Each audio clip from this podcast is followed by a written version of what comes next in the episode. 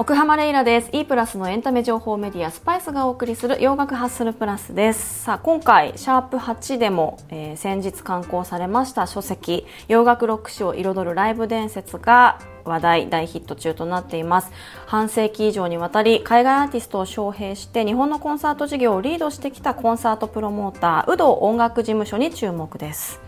えー伝説の来日公演の裏側に迫るというタイトルで2回にわたってお届けしているんですが、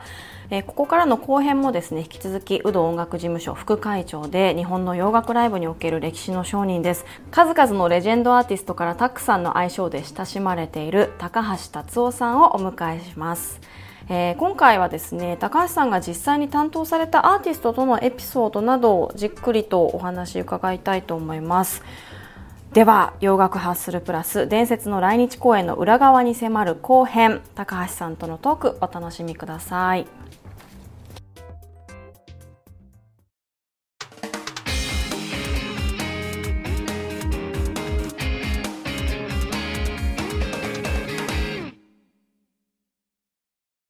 あの、はい。これまでに担当されてきた担当されているアーティストについてそれぞれエピソードを伺っていきたいなと思うんですが、もうああまりにも今 上がった名前でも膨大だったので本当に一部にはなってしまうと思うんですけれどもあのはい。ボブ・ディランボブ・ディランはい。は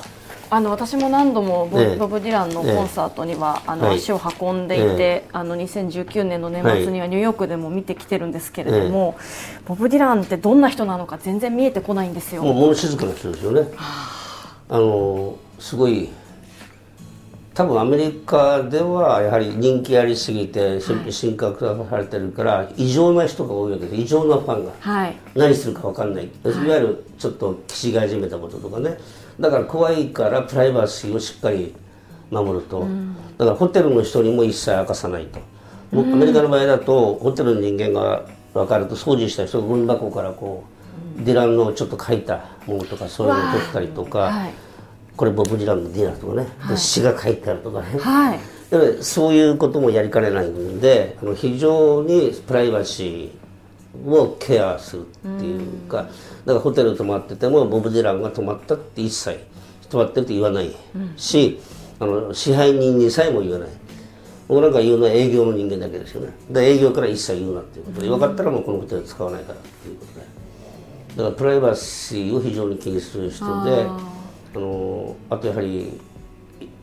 そうです散歩が結構好きですよ。ねはい。よく噂になってます、ボブ・ディランが散歩く公園地図見てあのアシスタントが公園を探すわけですよ。はい。それと明日この公園行きたいとかって言って公園行ってあの散歩をしながらアシスタントと話ししながらあとボディーガードが後ろにいて僕とボディーガード横で歩きながら、はい。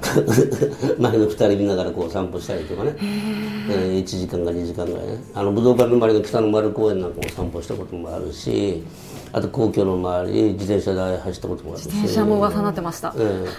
だからそれもまあ夜自転車の時夜ですけどね。だからその普段ほら表に出られないじゃないですか、はい。あボブ・ディランとか分かっちゃうから。だから夜出たりと。かあの昼間は A 地点に行ってそこから歩いてまた車まで戻るという形で、まあ、人としてはすごいなんていうの。えーエゴはそんな感じられないしあの感情的にもならないしクールな感じだし、あのーそうね。最初すごいどういう人間だか分かんないから俺ら怖かったけども、まあ、2回目ぐらいからようやく名前を覚えてくれたんだけどもあの結構やっぱしその国の文化とか歴史とかは興味持ってるし、あの日本のこう熱い本持ってて、はい。それのそれにいろいろこう日本のことが書いてあるそれをこう、電車の中で読んでたりとかね。分かんないことがあると聞きに来たりとかね。したりとかあのその土地土地の結構その国々ですね、はい。そういうところの文化をは一応リスペクトあしてるのかなっていう。だ他のアーティストが飲んだり騒いだりギャーギャーしてるタイプじゃなくて、割合常にもうどうやったらお客を喜ばせるか、どうやったらあのいい曲っていうか曲をかけるのかとか割合割合そっちの方面に向き合ってるっていうか快楽に向き合わないでそっちの方面に向き合ってるタイプですよね。常に何か考えてる。はい。っていう想家みたいな感じで、だからああいういろんな詩が普通の人が考えられないような、あの詩みたいなのも出てくると思うし、物事の見方というのが多分非常になんだろうな普通の人が考えられないような見方をするのかもしれないしあの言葉選びとか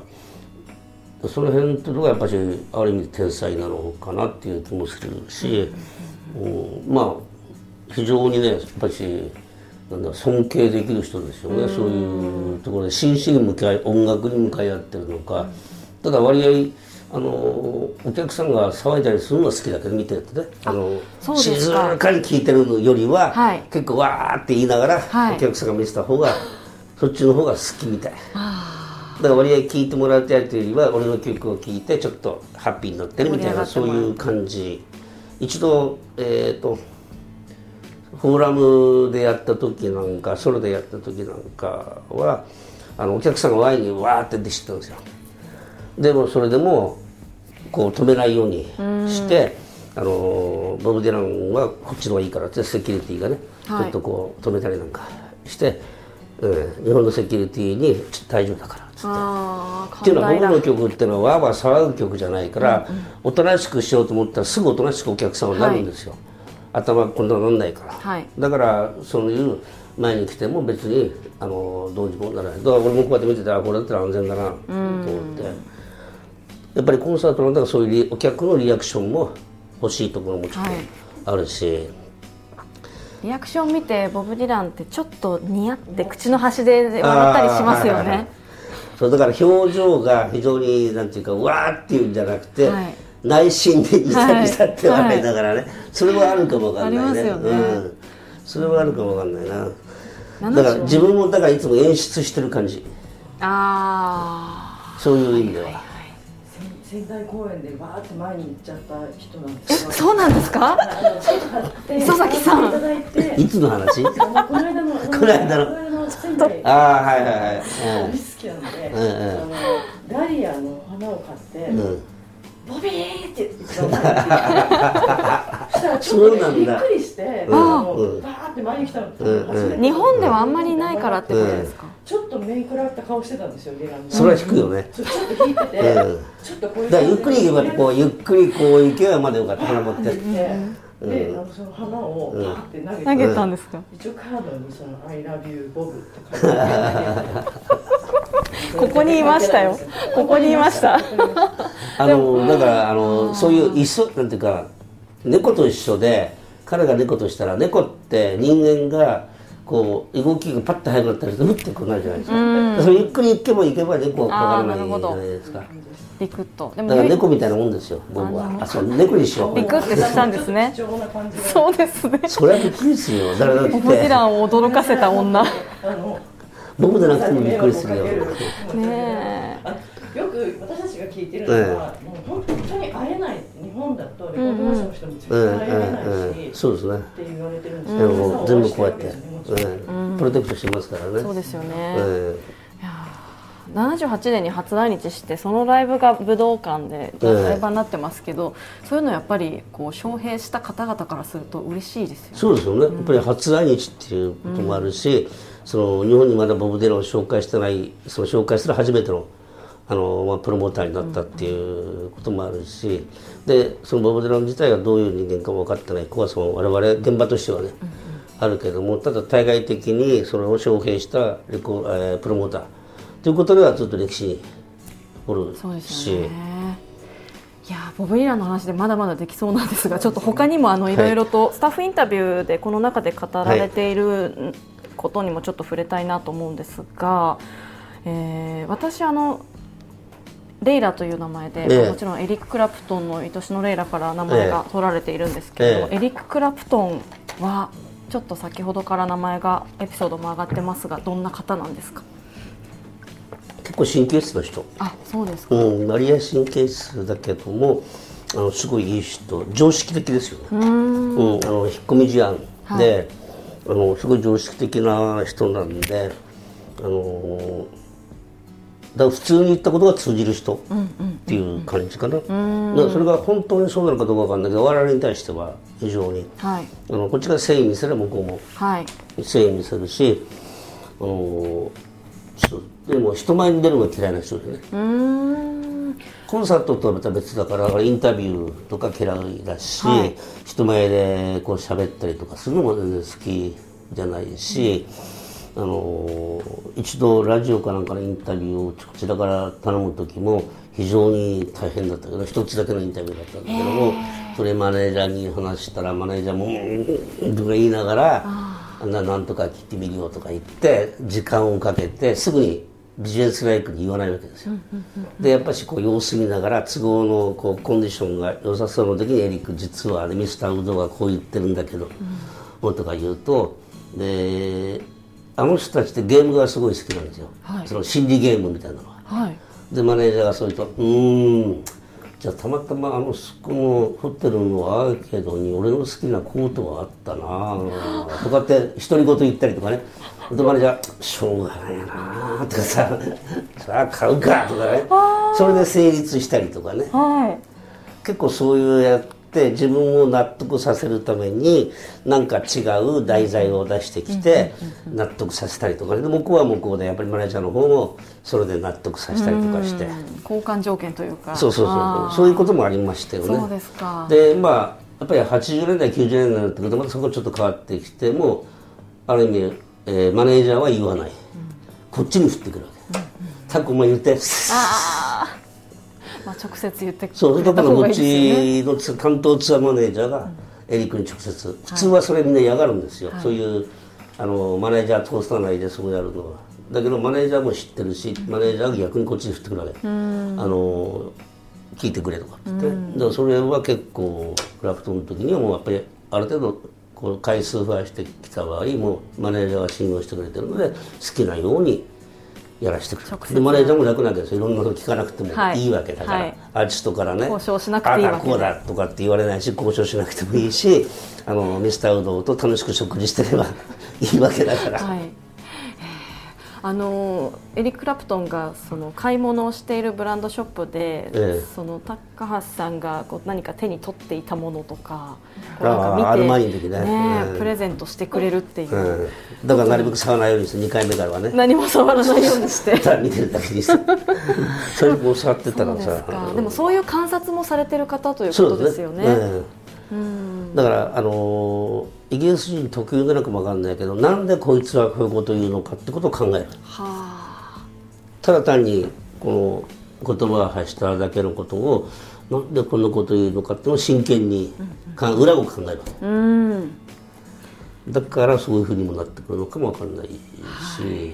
だそう言って足をと足を通って違うブラックジョークを言ったりとか、あの結構だから冗談の言い合いはあるよね。イギリス人同士のね。だからイギリス人のツアーの中にアメリカ人が入ってくると持たない時があるジョークが通じないから。イギリスのジョークとアメリカのジョーク通じないから、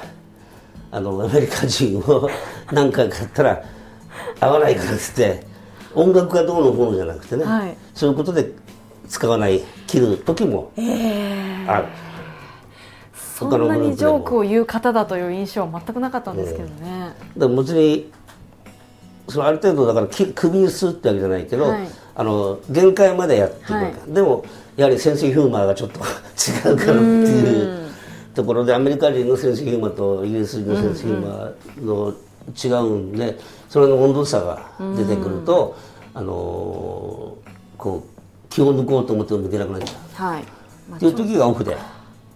あるみたいで。はいまあ、長期一緒にいるってことは人間としてフィットするかみたいなところは大事そうだと思うんですよね。その通りですね、だからそういう中で今やってるネーザーイーストみたいなアメリカ人のあのベーシストあのスティーブ・ガットみたいな人たちっていうのはまた違ったテイストを多分持ってるんじゃないかなって彼ら二人もあまり自己主張をしないしあの合わせるタイプだしそれがあ分かってる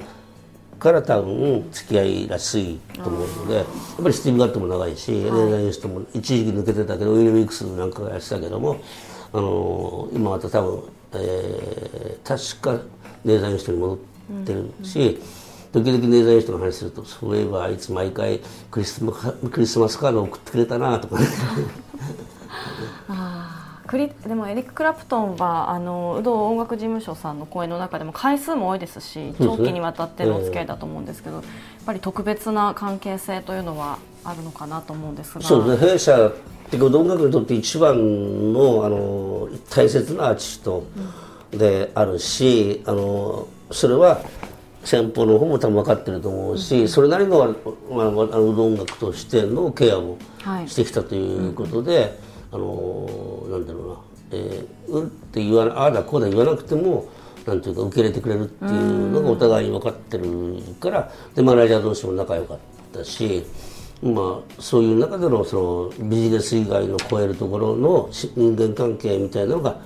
その信頼でつながってるから多分できたと思うんですよね。はい、今エリック・クラプトンはあの長期ツアーはまあ以前のようにはやらないということで、ええあの昨年ヨーロッパツアーが予定されてたんですがコロナで2022ええ年にえ延期になっているという、エリック・クラプトンって今後どういう活動の仕方をされていくと高橋さん全然わかんない。ただ今まで振り返ってみるとその彼にはブルースっていう一つのスタイルがあると。その10代の頃からラジオを聴いてレコードを聴いて黒人のあのブラックミュージックのブルースというものに気に入ってでそれがずっとルーツになってるんででも新しいものもすごいチャレンジする、TDF なんかいい例だと思うんだけども新しい音源スタイルもチャレンジしていろんなところにだから遊びに行くわけですよ、でも最終的にはブルースに戻ってくる、はい。帰る家がある。はい。そういうタイプなんで一時リズムブルースあれで、えーベースドラムなんかが流行った時やっぱりそっちの方のものを聞いたり見たりとかあのしててすごいだからオープンですよね音楽的には。そうするとまあいろんなことにチャレンジするんじゃないかな。だからブルースばっかりのアルバムを作ったしあとポップスっぽいポップロックみたいな、あとピルグルみたいなやつも作ったし、でいろんなことは結構やってる。クリスマスソングを去年一昨年、アルバムも出してるしあのカバーのアルバムだけどやっぱしエリック流のそういうギターがうまい具合に入ってきたりとか。だからまあいろんな新しいことには今の時代にあったあのものにチャレンジしていく。だけども根底にはブルースってのがあるからいっぱい浮気できるわけですよ。帰るところがあるから。だからいろんな港に行くけどもいつも帰る港は一緒みたいなね。うーん。なるほど。だから先は読めない、はい。だからいろんなことに新しいことを多分やっていく人なんだな。だそれが彼の原動力にはい。多分なってるんじゃないかなと思いますよ。はい、ありがとうございます。あと私がこの中であの気になったのがジン・シモンズ、まあ、キッスの演出についても、あの書かれていたんですけれども、ジン・シモンズその高橋さんが、まあ、着替えとか化粧とか、ええ。まあ、そういうことの面倒もちょっと見ていたというかあのあれですよねキッスはええ。契約として、ええ。そのノーメイクの姿を外で撮られたりしてしまうと、違約金が発生するみたいですね。その話ちらっと聞いたけど、本当にどこまでか知らないけど、はい。契約書も見てないから。ただそんなことも言ってましたよね、だから最初の頃やはりあの初来日の時ジーンとポールと、えー歩いてた時にポールがキッスの T シャツを着ててね、はい。でジンが怒ったとかね「お前なんで T シャツ着てんだよそんなの」って買い物のに「もう分かっちゃうじゃないか」っつったら「あそうだな」とか言って。まあそれは初来日の時だと思うね、はい。うんいやーあのスも本当にこう日本でのコンサート例えばええ。邦楽のアーティストがライブをするときにこういう演出をしたいということのお手本になったようなバンドだと思うんそうですね、たくさんあると思うんだけど、そのうちの一つですよね、キッスはね。ね。えー結構あれを見て、洋楽にはまってきた人も多いし、あのーなんだろうな、そういう、ああいう化粧をしたりとか、衣装に凝り出してきたり、あと演出に凝り出してきたはい。りっていうアーティストも多いですよね、はい。そのままお手本になったうちの一つですよね。ね。お手本になるアーティストいっぱいいるけどそういうのピンク・ロイドとかもそうだし、マドンナなんかもそうだし、はい。ローリング・ストーンなんかもそうだしああいうの制作物とか演出を見て俺もやりたいこれもやりたい、でそういう中での影響もその招聘をしたという事実の中ではあり,、ま、あるのかな？っていうね。そういう影響を与えたってことは、はい、今あの x ジャパンの YOSHIKI さんも有働音楽事務所さんがコンサートやってますけど、ええええ。やっぱり YOSHIKI さんはキッスのライブを見て影響を受けてあのロックの方に行ったっていうお話をよくされるんですよ。はい。もともとクラシックをやっていて、ええそこからロックの目覚めはキスだったっていうお話をされドラマ始めたのかな？はうーい。ん。なので今その有働さんと YOSHIKI さんがこうやってるのも何かこうつながりがあるんじゃないかなもしかしたらあるかもしれないですよね。ねあの彼の中でどうせプロモートしてくれるならウド音楽がいいと、あと、まあ、それがあるのかな、確かにあるアーティストはうちのホームページに載るっていうのがすごい嬉しいってあ言ってましたよね。要するに洋楽ばっかり一流の洋楽ばっかりの音楽のホームページに自分たちのアーティストの名前が載るっていうのはある程度自己満足っていうか認められたっていう足跡になるということで、あアーティストの方もそうなんですね、ええそういう方もいますよね。この本の中でも伊藤清則さんや東郷薫子さんが、有働と仕事ができたらジャーナリストとして一ま一人前だっていう話をされてましたよね。まあ一流のアーティストを扱ってたからでしょうね。うん、マサイとね。はい。うちらはマサマサって言うんだな。清則さんのお話もすごい面白かったです。あと他にもデビッド・ボーイですとか、ええ。U2 もですよね。そうですね、憂鬱のはい。初来日ですよね。そうですよね。ええ。東京ドームでやったやつ。はい。えその辺りは。えありましたね。あの時もやはり、初めてあの U2 の時には楽屋っていうかホスピタリティルームに、あのーうちでオーディオセットを入れたのかな。オーディオとテレビがついたセットを作って、で彼らが聞きたいのをそこで聞けるようにということで、あのハードケースに中にテレビが入ってそれからアンプとスピーカーを入れてワンセットにしてそれをだからツアーに持っていくわけですよ。はい。そういうのを初めて U2 の時作ったんだよね。確か。アーティスト側からこう舞台の演出とか、まあ、その日常のことでこうオーダーがあって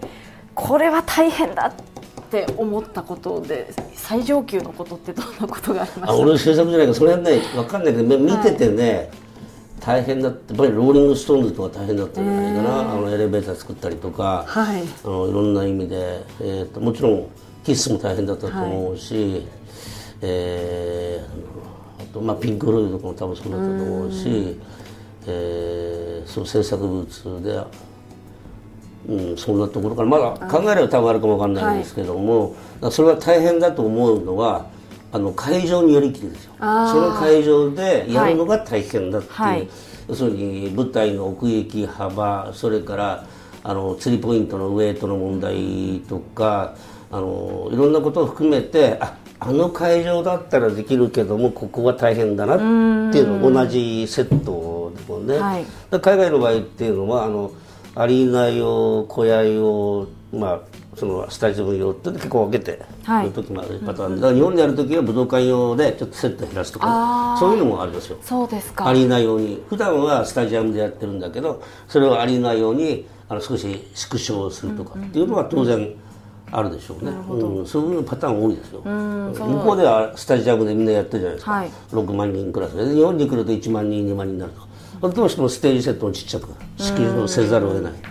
ということで。消防法もね国によって違う,、まあ、違うと思いますけど、日本は結構厳しい方なんですか？そうですね。そうですよね、うん。いろいろ厳しい。そうですよね。ここまで来たのもようやく来たって感じ火薬の量とかね、はい。それからトラスをその前に吊っちゃいけないとかお客の頭の上に吊っちゃいけないってもちろんあるしあとはあの小屋だとシャあのファイヤーカーテンがあるからその前にトラスを出しちゃいけないとかっていうのもあるし、あとはえ音響卓照明卓がステージ、えーと客席に置いちゃいけないとかね。昔は置けなかったから、はオーケストラピットに音響卓を置いてモニター卓を花道に置いたりとかね、そういうこともあったし。だからそういう物理的な部分というのもまあそのあ、えー洋楽アートを招聘したことによって会場の在り方も変わってきたと。影響が大きいですすべ、てにそのエンターテインメントを行う上海外のエンターテインメントを行う上で影響を及ぼしてきて改革をしてきたっていうのがこの辺の中に全て。書かれてます。あのたっぷり書かれてますのでこれちょっと最後にはい。最後に伺いたいんですが、あのーパンデミックを経て、はい。こうしてコンサートを行うということが当たり前じゃないのだなというのを私たちが実感しているんですけれども、ええ。今後のそのコンサート業務コンサートプロモーターというのは、どういったあり方が理想一つの理想だと思われますか？えー理想は分からない作っているもんだと思うんで、理想はやはりもっとあ海外アーティストが簡単に、そのビザのね取得とか、あのものに関して簡単になればいいしそれから政府の理解、あの日本のその主要、えー、行政の人たちが洋楽というものに対しての理解とコンサートエンターテインメントに関しての理解を深めてもらうっていう、ただ単に、ね、昔の農場とかさ、えー、伝統芸能ばっかりじゃなくて、はい、あのそういうロックという音楽文化にも理解を示してほしいと。そうするとそれによっていろんなところで、あのまあ楽なことも出てくるだろう。そうするとやはりさっきのキスのあれじゃないけどそういういろんなあの会場の決めとかね消防法とかも楽になってくるかもわかんないしそれからビザの取り方も楽になってくるかもわかんないしあのビザが延長できるかもわかんないしそういうところの法律のねあのが少し柔らかくなればいいなと思うし、はい、でこれから先もまあその海外の文化を音楽文化をその紹介していくっていうのはどんどんどんどん増えてくると思うしあと会場が多くしてほしいなと。少ないんで。それぐらいですね。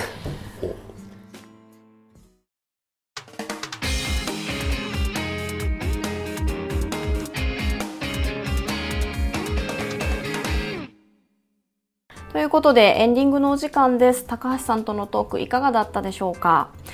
えー、改めて今日ねあのいろんなお話も伺えたんですがあのさらにまたここでこんなことがあったのかという裏話もですね、えー、この本には掲載されております。タイトル改めてお伝えしますと洋楽ロック史を彩るライブ伝説有働音楽事務所の軌跡をたどるという本です。えー、重版にもなっているんですがこれまあ私が読んでですねもちろんその有働音楽事務所という会社のヒストリーでもあるんですけれども同時にあの高橋さんがおっしゃっていたようにライブエンターテインメントというのがどうやって始まってどうやって変化していったのかそのコンサートに行ったことがある人であればあの演出だったり音響だったり、まあ、そういう細かいことがどうやって進化してきたのかというお話にもなっていますのでかなり楽しめる本だと思います。ぜひ皆さんチェックをえー、してくださいこれあのいろいろインターネットでも購入はできますし書店でも販売されておりますというわけでかなり濃い2回になりました。お聞きいただいてありがとうございます。ぜひですね洋楽ハッスルプラスの番組ツイッターもぜひフォローしてください。番組からのお知らせ関連情報やプレイリストなどについても投稿しています。では次回もお楽しみに。洋楽ハッスルプラス奥浜レイラでした。